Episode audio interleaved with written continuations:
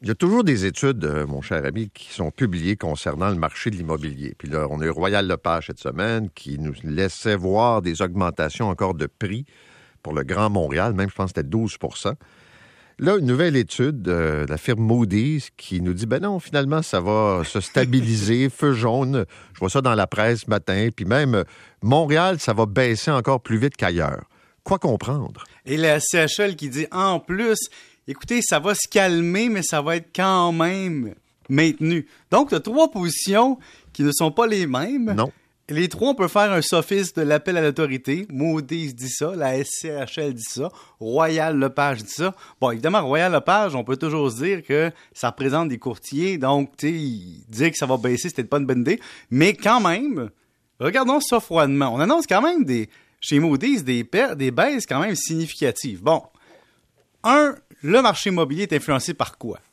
Par des indicateurs. Un, le taux d'intérêt. Bon, évidemment, pour donner raison à Maudit sur une chose, le taux d'intérêt directeur va monter significativement en 2022 et peut-être 2023. Et donc, effectivement, il y a quelqu'un qui pèse sur le frein et qui dit au marché immobilier, il y a des gens qui auront moins de moyens d'acheter. D'accord. Donc ça, ça penche du côté de Moody's.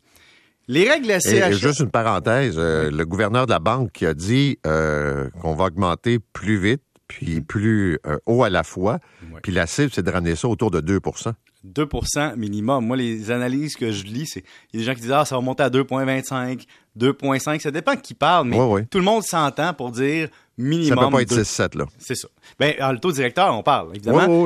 Les règles de la SCHL, faut pas oublier aussi qu'elles forcent le l'emprunteur à se qualifier à un taux plus élevé que celui qu'il signe. Et donc, présentement, ça aussi, ça aide à calmer le marché. Tu as aussi euh, la capacité de payer. Tu sais, maintenant, on a beau dire Ah, le marché monte, marché monte, marché monte. Moi, je regarde les salaires des gens. Puis là, au Québec, en 2021, le salaire moyen, c'était 28,81. Bon. En gros, là, si tu regardes ça, ça donne à peu près 60 000 sur 40 heures, 52 semaines par année, ce qui est quand même le maximum. Mais si on dit chez Royal Lepage que la maison va valoir 600 000, la résidence, euh, peu importe, c'est cinq fois le revenu d'un couple qui gagne chacun 60 000. Et donc, il y a une limite à demander à multiplier le prix de la maison par rapport au salaire des gens si les taux d'intérêt montent. Et donc, ça aussi, ça penche un peu pour dire que Moody's pourrait avoir raison qu'il y aura une stagnation. Après ça, ce matin, on lit que une étude de la Chambre de commerce du Montréal métropolitain dit on pourrait, dans le pire des scénarios, avoir l'équivalent de 11 gratte-ciels comme la place Ville-Marie qui se vide au centre-ville de bureaux, c'est-à-dire de gens qui ne travaillent plus là, c'est-à-dire il y a moins d'espace bureau nécessaire. Et donc, le télétravail va avoir ses impacts à un moment donné sur la volonté de payer à Montréal, au centre-ville, et même dans la couronne la plus proche.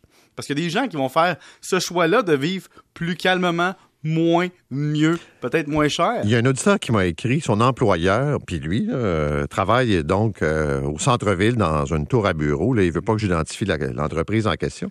Il reste de moins en moins, on va peut-être euh, Oui, mais lui, il me dit, c'est pas compliqué, là. Euh, on a décidé, euh, disons que c'est un bureau d'avocat.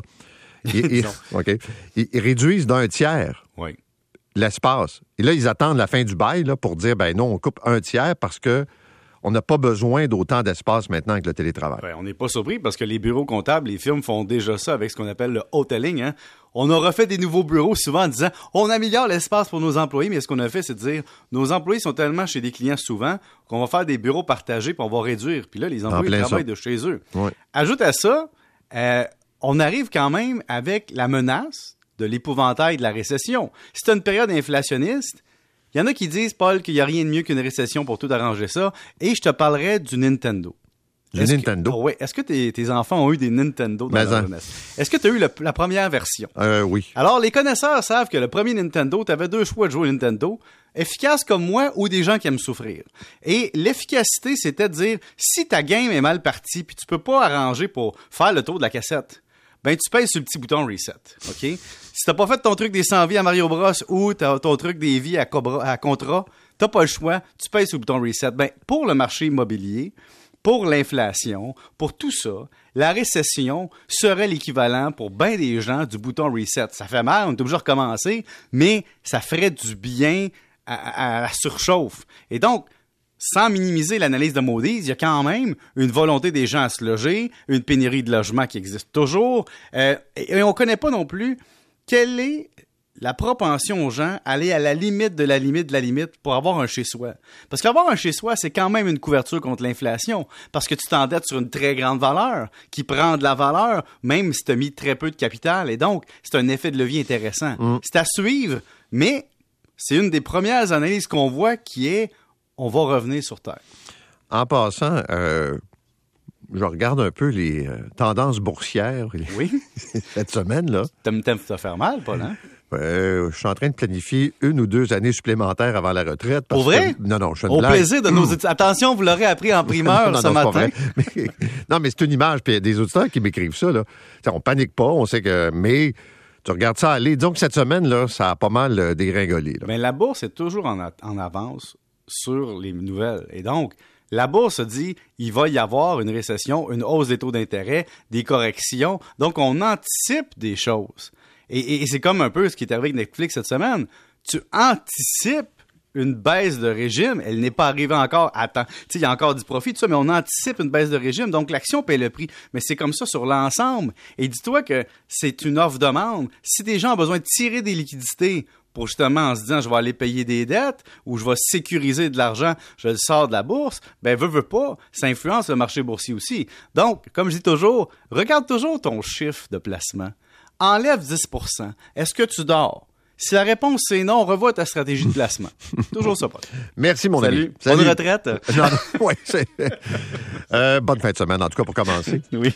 L'autoroute 20, Marc.